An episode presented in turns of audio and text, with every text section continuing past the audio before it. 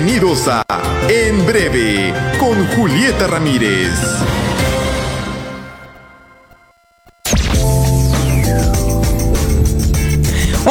Hola, ¿qué tal? Muy buenas tardes a todas y a todos los que nos están escuchando el día de hoy, sábado 29 de agosto, el último sábado del mes.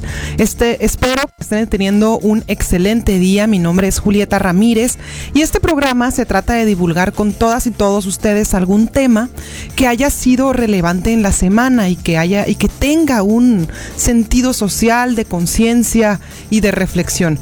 Queremos ofrecerles contenido valioso, digerible, lo menos rebuscado posible y sobre todo difundir las buenas causas y debatir sobre los problemas que nos rodeen. El día de hoy vamos a hablar sobre el muy sonado caso Lozoya. Queremos desmenuzarlo, explicarlo bien y platicar sobre todas las implicaciones que tiene. En resumen, el caso Lozoya se trata del juicio del siglo, no se había visto un escándalo político de este tipo como el que está dándose a conocer en México a partir del caso Lozoya. Estamos hablando de un proceso judicial que sale a confirmar a confirmar, porque ya lo sabíamos, sale a confirmar las redes de corrupción propiciadas por las más altas cúpulas de la vida política del país. Propiciadas por expresidentes, gobernadores, diputados, senadores, candidatos presidenciales y por todo tipo de funcionarios públicos y grandes hombres de negocios. El caso Lozoya se vincula con muchos otros casos de corrupción y deja al descubierto un entramado gigantesco de personajes, de negocios y robos tan grandes que ya no pueden ocultarse. Es por ello que es importante decirles que más que un asunto aislado, el caso Lozoya deja ver la podredumbre existente en todo un sistema político en su conjunto delata a un Estado cooptado por el tráfico de influencias, los negocios, la corrupción. Lo más importante es que por fin les pone nombre y apellido. El caso Lozoya. ¿Quién es este Lozoya? Emilio Lozoya Austin. Él fue director de la empresa Petróleos Mexicanos, Pemex, durante el gobierno de Enrique Peña Nieto. Lo fue desde el 2013 al 2016. Egresó en Derecho por la UNAM, egresó también en, en el ITAM por Economía, tiene una maestría en Harvard, ahí nomás, y siempre, desde niño, estuvo rodeado de personajes cercanos al poder, como lo fueron su padre y su abuelo. Nació en Chihuahua, es hijo de Emilio Lozoya Talman, quien fue director general del ISTE y después secretario de Energía del gobierno de Carlos Salinas de Gortari. Su abuelo fue Jesús Lozoya Solís, quien también fue un médico militar y que estuvo un tiempo como gobernador interino de Chihuahua, fíjense nomás. La etapa más relevante de la carrera política de este personaje, de Emilio Lozoya, comenzó cuando se unió a la campaña presidencial de Peña Nieto. Esto fue en el 2012. Y durante esta contienda electoral, Lozoya se desempeñó como coordinador de vinculación internacional de la campaña del PRI. Esto va a tener sentido porque les vamos a contar su relación con la empresa Odebrecht, la empresa brasileña. Luego de la victoria electoral de Peña Nieto, de la victoria del PRI, del regreso del PRI, de lo que se llamó el regreso a la dictadura perfecta, Emilio Lozoya fue nombrado director de Petróleos Mexicanos de Pemex y este fue el cargo y aquí fue su despedida también de el cargo más alto que llegó a ocupar en la Administración Pública Federal. Y bueno, es imposible hablar del caso Lozoya sin hablar de Odebrecht. Odebrecht es una constructora, es una empresa constructora brasileña. Su giro abarca desde construcción de carreteras, estadios, obras de agua, submarinos y también con todo aquello relacionado con lo energético. A partir del 2014 se reveló una gigantesca red de sobornos de empresas constructoras en general, no solo de Odebrecht, sino en general del modus operandi de este tipo de empresas en donde pagaban, donde era muy usual que pagaran a políticos para obtener contratos de obra. Y a la empresa Odebrecht esta misma reconoció que había entregado hasta 800 millones de dólares en sobornos a lo largo y ancho de toda América Latina. Tenía negocios en, con muchísimos países. Desde el 2015 ya empezaron múltiples investigaciones, juez, juicios y hasta personas presas en numerosos países latinos por los sobornos millonarios realizados por la empresa a presidentes, a expresidentes, a funcionarios, altos funcionarios de los gobiernos, pues con tal de obtener grandes contratos de obra pública. Pero ahora bien, la relación Odebrecht-México se remonta uh, hasta los años 90, pero se, estresa, se estrecha muchísimo en la última década, particularmente, ojo, con los expresidentes Felipe Calderón del PAN y Enrique Peña Nieto del PRI. Y para clarificar esto, vamos a dividir lo ocurrido durante el gobierno de Calderón y luego lo ocurrido durante el gobierno de Peña. Bueno, durante el gobierno de Calderón se firmaron más de 11 contratos entre Pemex y Odebrecht por un total de, o por mucho más, de 10.5 millones de dólares, los cuales generaron pérdidas millonarias a este país. Felipe Calderón también le dio privilegios a, a una empresa que es socia de Odebrecht, que se llama Braskem, y a otra mexicana que se llama IDESA, para hacer un trato muy, muy, muy beneficioso. Con este acuerdo, entre Calderón, Braskem e Idesa, México se comprometía a vender barriles de gas etano, aunque tuviéramos incluso que pagar parte de la importación nosotros de ese producto. Bueno, a todas luces esto fue señalado como un trato ventajosísimo, pero para las empresas. Y México terminó vendiendo el gas muchísimo más barato de su costo real, al grado de que Imagínense, la Auditoría Superior de la Federación, el, el área encargada de fiscalizar el recurso público, reportó que, Pemex había perdido 1.900 millones de pesos por andar de baratero con este negocio, más bien por andar de corrupto. Y eso no es todo. Las empresas a cambio, o sea, estas empresas a cambio de la venta de, del etano, se comprometieron a construir un complejo petroquímico enorme. A este complejo se le llama Proyecto Etileno 21. La cosa es que presupuestaron el proyecto en 2 mil millones de dólares y el costo final fue de 5 mil millones de dólares. Un poco abismal ahí el error en el cálculo, además de que hicieron contratos adicionales sobrevaluados sin, sin licitación. Bueno, un dato curioso es que esta obra se construyó en Veracruz, en el lugar donde fueron, eh, donde fueron, donde estuvieron implicados el gobernador Fidel Herrera y su sucesor, quien es Javier Duarte. Ese, ese que le suministraba agua en lugar de quimioterapia a niños con cáncer. Ahora bien, vamos con la administración de Enrique Peña Nieto. En esta administración sabido que la corrupción se desbordó. Todo inició con el Pacto por México, que fue un acuerdo político entre el PAN, el PRI, el PRD y el Partido Verde para, según fortalecer el Estado, promover la participación ciudadana y no sé qué tanto. Con este pacto se creaban algunos programas, se hicieron eh, algunas áreas de fortalecimiento para la transparencia, las elecciones, ya saben, todo de color rosa. Sin embargo, la realidad es que el Pacto por México representaba el acuerdo político marco para aprobar las llamadas reformas estructurales del gobierno de Peña. Estas eran 11 reformas en diferentes áreas. En estuvo la reforma laboral, la reforma educativa, que seguramente la escucharon bastante, la reforma electoral, la de transparencia, la de telecomunicaciones, entre otras. Pero una muy importante y de las que más hubo polémica fue la reforma energética. Con esta reforma, después de 75 años, México se abría a la industria energética, México abría la industria a la participación de la iniciativa privada, es decir, de compañías de empresas nacionales o extranjeras. Con esto, por ejemplo, ya se permitió que las empresas produjeran y vendieran gasolina, entre muchas otras facilidades. Ustedes recordarán que antes la gasolina, las gasolineras nada más eran Pemex. Bueno, el argumento de la reforma energética, entre muchas cosas, fue que decían que había una incapacidad de Pemex y de la CFE para satisfacer la demanda energética que requería el país.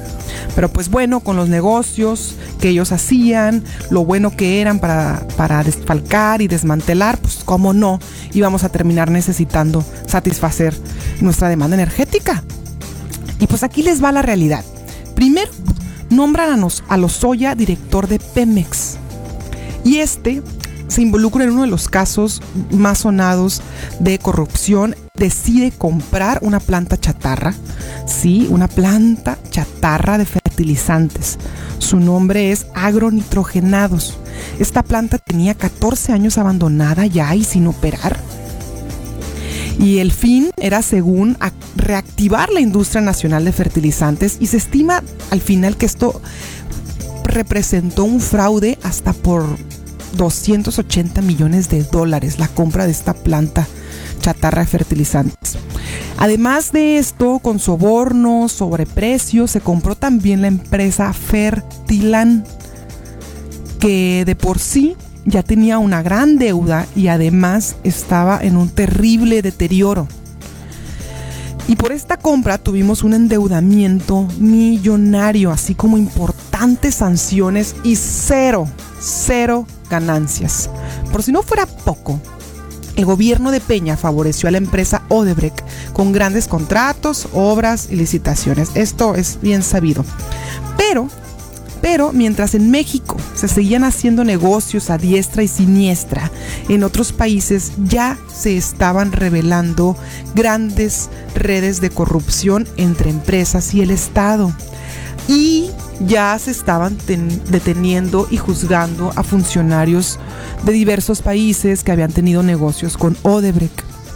La cosa es que en el 2016 el director de Odebrecht en México, ya teniendo un juicio, tuvo que hablar ante la justicia y confesó que había dado sobornos millonarios en 12 países, incluido el nuestro. Confesó que habían sobornado a Lozoya cuando participaba en la campaña de Peña. Dijo también que había entregado 4 millones de dólares para la contienda de, de este candidato de Peña a cambio de contratos de obra pública. Y se dijo también que ya durante la administración a Lozoya le dieron otros 6 millones de dólares. Y mientras esto ya se sabía, no pasaba nada nada. Para que se den una idea, en otros países como en Brasil, los negocios con Odebrecht salieron cientos de culpables y de multas. En Perú, por ejemplo, un expresidente tuvo que renunciar a su cargo y luego otro sorpresivamente se suicida. Y nuevamente en México, nada. Este escándalo ya tenía una dimensión internacional. Lozoya renuncia a Pemex en 2016. Y como no quedaba de otra, México tuvo que abrir el caso de Odebrecht.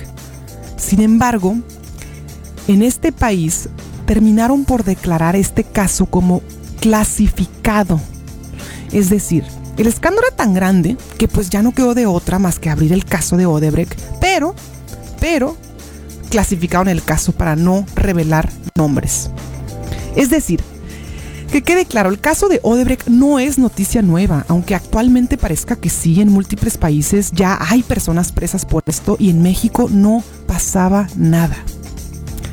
Total, que a Peña se le acaba el corrido, eh, corta la gaviota, se va y en el 2019, ya que no está, ahora sí, ahora sí resulta que encuentran irregularidades en las propiedades de Emilio Lozoya. Se termina por inhabilitar a este personaje como funcionario público y de plano le bloquean las cuentas a él y a sus familiares. Al modo em, y al modo de los que huyen de la justicia, pues andaba en España, allá se da medio por vencido y termina por aceptar que sí se traslade a México para ser juzgado aquí, es decir, acepta que lo extraditen. Y bueno, vamos a escuchar una canción y al volver les queremos comentar qué fue lo que ya ha declarado Lozoya y a cuánta gente con los más altos puestos públicos ha involucrado en este caso a partir de que lo extraditan y a partir de que empiezan las audiencias. Esta canción que vamos a poner se la dedicamos a todos los políticos que se dan a la fuga cuando tienen que enfrentar la justicia, que después de saquear, robar, dañar y darse la vida de lujos, después de todo eso, ya que les cae la ley, se hacen el desaparecido. Volvemos.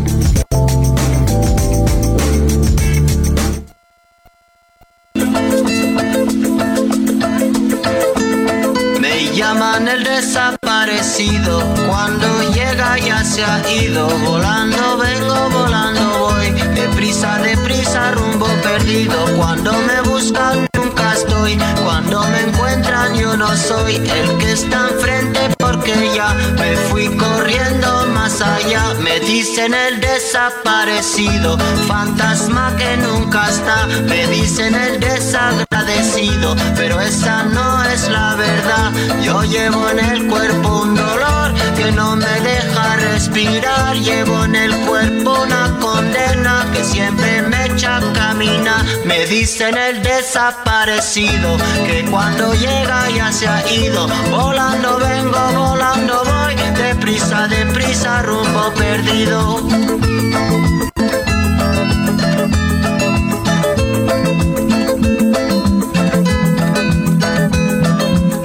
Me dicen el desaparecido, fantasma que nunca está. Me dicen el desagradecido, pero esa no es la verdad. Yo llevo en el cuerpo un motor que nunca deja de rolar. Llevo en el alma un camino destinado a nunca llegar.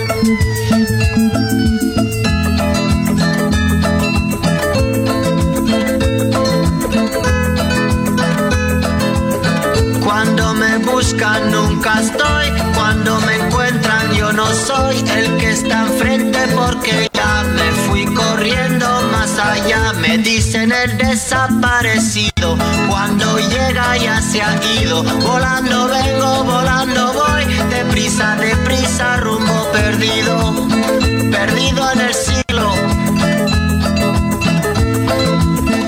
perdido en el siglo siglo XX. ¿Cuándo llegaré? ¿Cuándo llegaré? ¿Cuándo rumbo al 21? ¿Cuándo llegaré? Me llaman el desaparecido.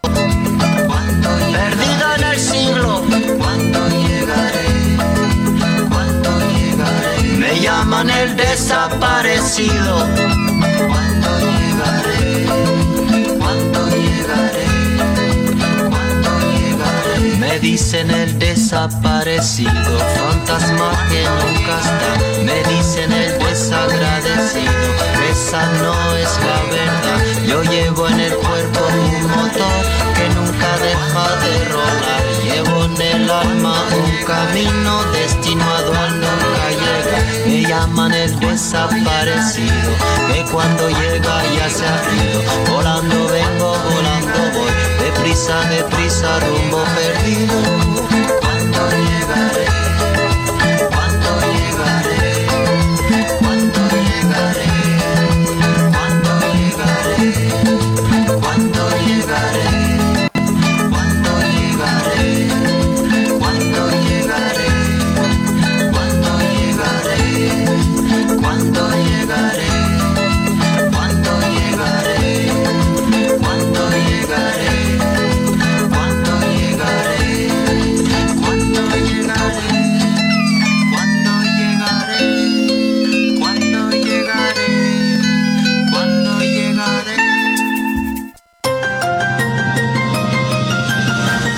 Vamos a un corte. Volvemos en breve.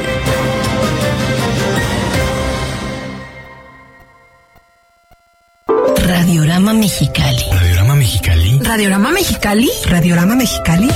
¿En qué estás pensando? ¿En que vendes más con Radiorama Mexicali? Comunícate ya con nosotros. Te ayudamos a vender más. 557-4950. 557-4950. Radiorama Mexicali. La cadena que une a México. Tu INE te entiende. Tu derecho a identificarte es esencial. Por eso, si tu INE venció el primero de enero de 2020 y no la renovaste, hemos ampliado su vigencia hasta el primero de septiembre de 2020 para que puedas usarla como medio de identificación oficial y realizar los trámites que necesites ante instituciones públicas y privadas. Infórmate en Inetel 800 433 2000. Contamos todas, contamos todos. INE. 104.9 104.9 arroba FM. ¿Quieres que lleguen a domicilio tus productos favoritos? Somos Repartodo Mexicali. ¿Por qué no revisas estas opciones? RB Accesorios, Anatolia Showroom, Empaques La Bolsita, Corazón Orgánico, Papelería ABC.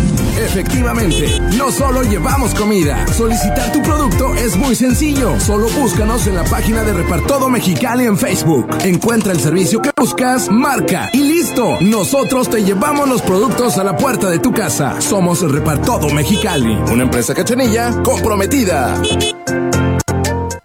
Por unanimidad de todos los partidos, el Senado aprobó leyes, reformas y el acuerdo ambiental para homologar el marco jurídico del TEMEC que representa la mayor región económica del mundo. Se garantiza así la confianza y protección a la propiedad industrial y las patentes. Se incentiva la inversión, la innovación, el conocimiento y se impulsa a pequeñas y medianas empresas con justicia y equidad. Senado de la República. Cercanía y resultados. Regresamos ya con Julieta Ramírez.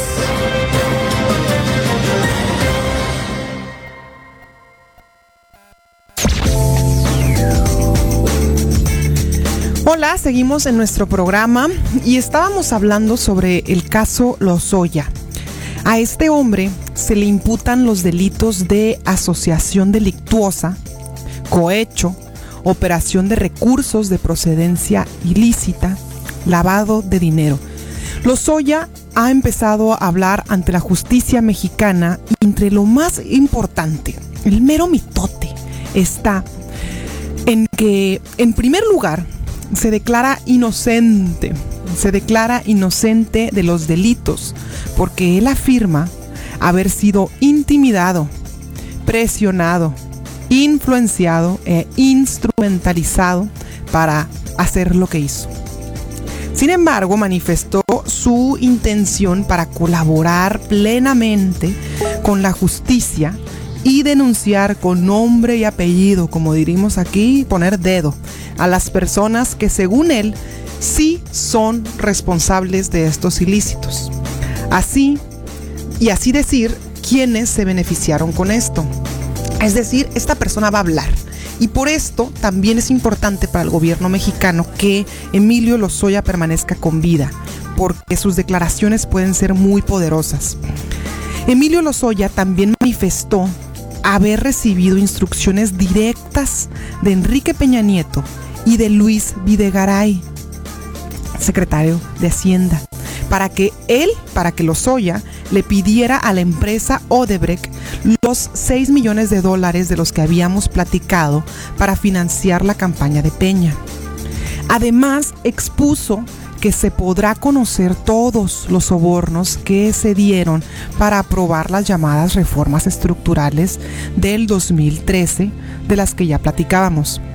Esto, esto es un punto importantísimo porque dice Lozoya que Peña y Videgaray ordenaron la compra de votos para las reformas estructurales y comentó sobre un reparto de más de 500 millones de pesos. Imagínense qué podríamos hacer con ese dinero y resulta que se tenía que estar pagando para que se aprueben las leyes. Y no solo eso, Lozoya denuncia negocios y corruptelas de tres expresidentes, de Carlos Salinas de Gortari, de Felipe Calderón y de Enrique Peña Nieto. Denuncia también a numerosos hombres que eran senadores en 2013, pero particularmente menciona dos, a Francisco Javier García Cabeza de Vaca, quien hoy, el día de hoy, es gobernador de Tamaulipas, y menciona también a Francisco Domínguez, el día de hoy es gobernador de Querétaro. Esta es la dimensión del caso Lozoya. Por otra parte, denuncia también a quien era diputado federal por el PAN cuando sucedió esta corruptela de las reformas energéticas y quien después fue candidato presidencial, Ricardo Anaya, mejor conocido como el Ricky, Ricky Canallín. Denuncia a otro alto funcionario y candidato presidencial, quien es José Antonio Mid. También denuncia al ex senador y al ex secretario de Estado, el panista Ernesto Cordero, entre muchos otros funcionarios de alto nivel. Y a todo esto de la corrupción perpetrada desde la Cámara de Diputados para aprobar la reforma energética, ¿saben a quién era o saben quién era uno de los más interesados por la aprobación de la reforma energética? Pues el mismísimo Marcelo Odebrecht, fundador de la empresa brasileña que lleva su apellido. Pues claro, aprobándose la reforma energética ya iban a poder hacer y deshacer contratos con Pemex. Y la Asociación Civil Mexicanos contra la Corrupción encontró una cadena de correos que el fundador de Odebrecht, Marcelo Odebrecht, tenía con personas de Pemex y ayudó, bueno, en esta, en esta cadena de correos, el fundador em, se demuestra que ayuda y opera en favor de la reforma energética. Y en los mismos días en que se aprueba la reforma energética, el Departamento de Sobornos de Odebrecht, esta empresa tenía muy bien organizada su estructura de soborno aunque realmente se llamaba División de Operaciones Estructuradas. Ustedes podrán ver que es comúnmente utilizado el término el Departamento de Sobornos de Odebrecht, que en realidad se llamaba División de Operaciones Estructuradas. Le pusieron ahí un nombre bonito, pero bueno, este departamento en los mismos días en que se aprueba la reforma energética, transfirió 1.480.000 dólares a una cuenta ligada con los Lozoya y en política definitivamente no hay casualidades. Entonces, esta transferencia en conjunto con la cadena de correos encontrada por la Asociación Civil demuestra que Marcelo Odebrecht, fundador de Odebrecht, opera en favor de la reforma energética para que sea aprobada. A continuación vamos a escuchar la entrevista que le hicimos al diputado federal Mario Delgado, quien es coordinador de todos los diputados de Morena y es el presidente de la Junta de Coordinación Política. Siendo que las reformas estructurales del 2013 se consumaron en el Congreso a puro derroche, corrupción y compraventa de votos, es Mario Delgado una opinión valiosa ya que actualmente coordina a todos los diputados de Morena en el mismo recinto donde antes se traficaban los votos con el mismo dinero del pueblo y con el dinero proveniente del tráfico de influencias. Vamos a escuchar la entrevista. Diputado Mario, muchísimas gracias por tomar esta entrevista. Al contrario, Julieta, muchas gracias por la invitación. ¿Ante qué nos encontramos en un caso como el caso Lozoya? ¿Es acaso que nos estamos enfrentando a una forma de operar de todo un sistema político? Pues yo creo que Lozoya nos revela lo que todos los mexicanos sospechábamos, que la corrupción estaba hasta los más altos niveles de los gobiernos anteriores y es, digamos, lo, significativo de los es justamente que rompe esa complicidad, ese silencio que durante años protegió un sistema político corrupto y señala directamente a los expresidentes Felipe Calderón y Enrique Peña Nieto como orquestadores de esquemas de corrupción en contra de todos los mexicanos. Justo en ese punto, respecto a los exenios de Felipe Calderón y Enrique Peña Nieto, ¿Qué lugar deja ahora el caso Lozoya al gran proyecto del Pacto por México por el que Peña Nieto fue aplaudido y nombrado como el Salvador de México? ¿En qué lugar deja a la reforma energética? No, pues no, solo la reforma energética, sino incluso su campaña, en legitimidad en su elección para que usó eh, recursos provenientes de la corrupción de, de Odebrecht. Y la reforma energética, pues ya vimos que la aprobó a, a cañonazos y una reforma además que va en contra del patrimonio de todos los mexicanos. ¿Será que podemos ya ligar que la apertura del mercado, al menos en México, fue simplemente un instrumento para legalizar la corrupción y para disfrazar el saqueo? Totalmente. Y si logras así una reforma como la energética, con sobornos, pues imagínate lo que estaban planeando. Sin grandes negocios al amparo de la corrupción en el sector energético. Por eso vimos una reforma tan mal pensada, tan mal hecha, pero sobre todo tan entrevista, donde el principal objetivo era desmantelar a Pemex y entregarle toda eh, la riqueza petrolera de nuestro país a las empresas extranjeras. Ahora, con estas revelaciones, pues entendemos todo. No estaban buscando el beneficio del país. Estaban viendo cómo le robaban a los mexicanos. Y usted, como coordinador del grupo parlamentario de Morena, ¿cuál es la postura que asume ahora la Cámara de Diputados? ¿Qué le toca a esta legislatura? ¿Qué pueden y qué deberían hacer? Bueno, nosotros ya convertimos a la corrupción en un delito grave, modificamos la constitución para que la corrupción, que imagínate, Felipe, no era delito grave, ahora ya no es. Y eh, vamos a promover la consulta popular para que la gente decida si se admite o no a estos expresidentes. Es una figura que ya está en la ley, es una, un derecho que tenemos los diputados, tiene que ser un tercio de cualquiera de las dos cámaras, el grupo parlamentario Moreno es mucho más que dos, de un tercio. Entonces vamos a, a pedir esa consulta y vamos a intentar que la gente decida. Eh, el presidente de la República impulsa una democracia participativa. Esto es, que la gente decida los asuntos importantes de nuestro país y esto es sin duda de, de, de gran relevancia. Diputado, el caso Los Ollas ha tocado fibras muy sensibles. Viene un video donde se filtra que funcionarios recibían dinero. Después Loret de Mola, comparsa de los conservadores, saca el video de hermano, del hermano del presidente. Va a venir una guerra de videos y de testimonios. Claramente hay personajes nerviosos, vienen elecciones en el 21. ¿Qué pasa? ¿Qué sigue con esto? Lo que quieren es confundir a la gente. Vimos claramente los millones de pesos cañonazos para los legisladores del PAN, de parte del gobierno eh, de Peña, y otra cosa es aportaciones que se daban a la construcción del movimiento.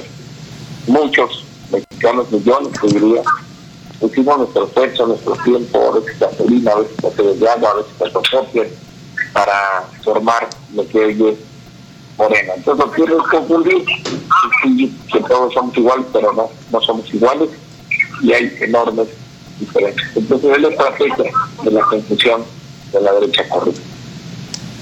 Diputado, le agradezco muchísimo su tiempo, haber, haber tomado esta entrevista. Le mando un, un fuerte abrazo.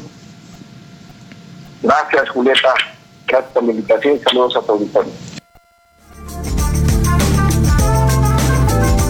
Bueno, acabamos de escuchar al diputado federal Mario Delgado, quien es el coordinador de todos los diputados de Morena, el presidente de la Junta de Coordinación Política, en el mismo recinto donde antes se traficaban los votos y donde también ahí mismo Emilio Lozoya declaró que era el recinto para la entrega de los, de los moches.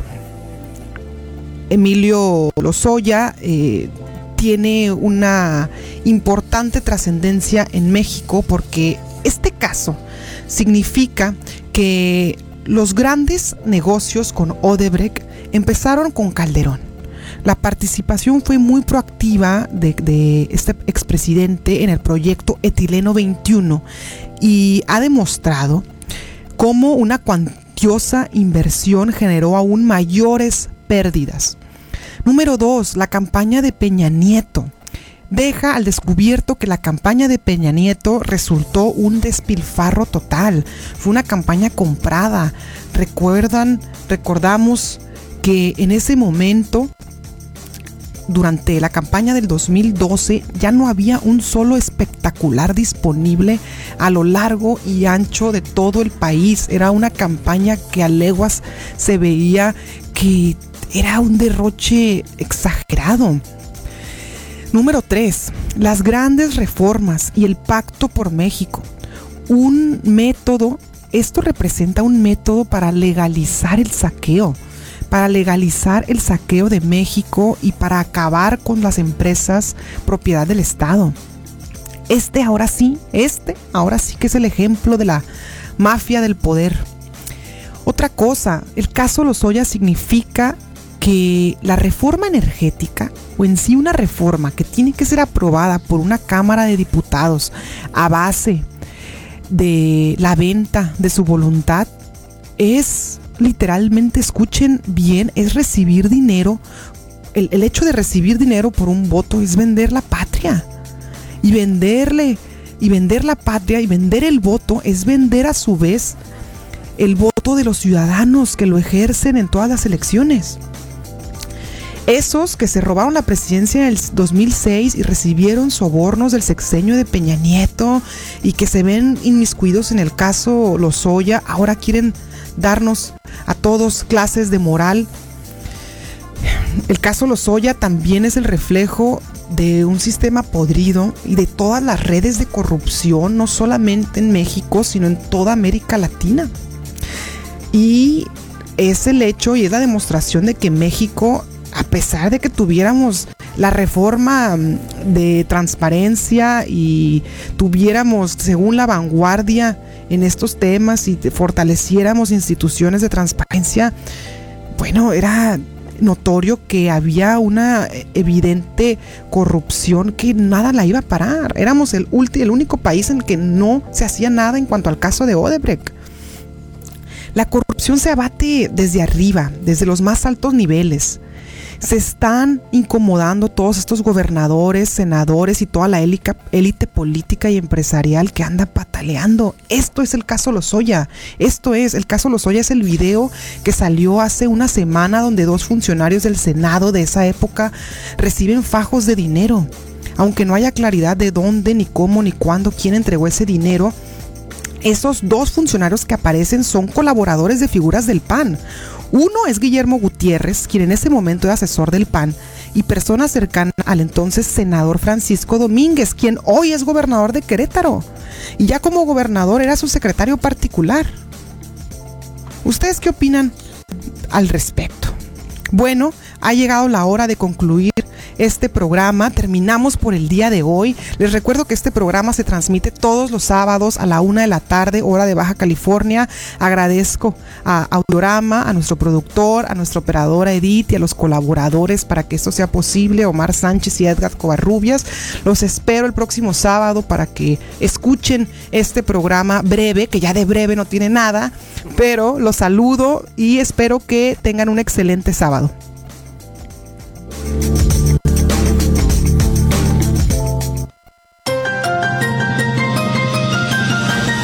Gracias por escucharnos. Esto fue En Breve con Julieta Ramírez. Nos sintonizamos la próxima semana.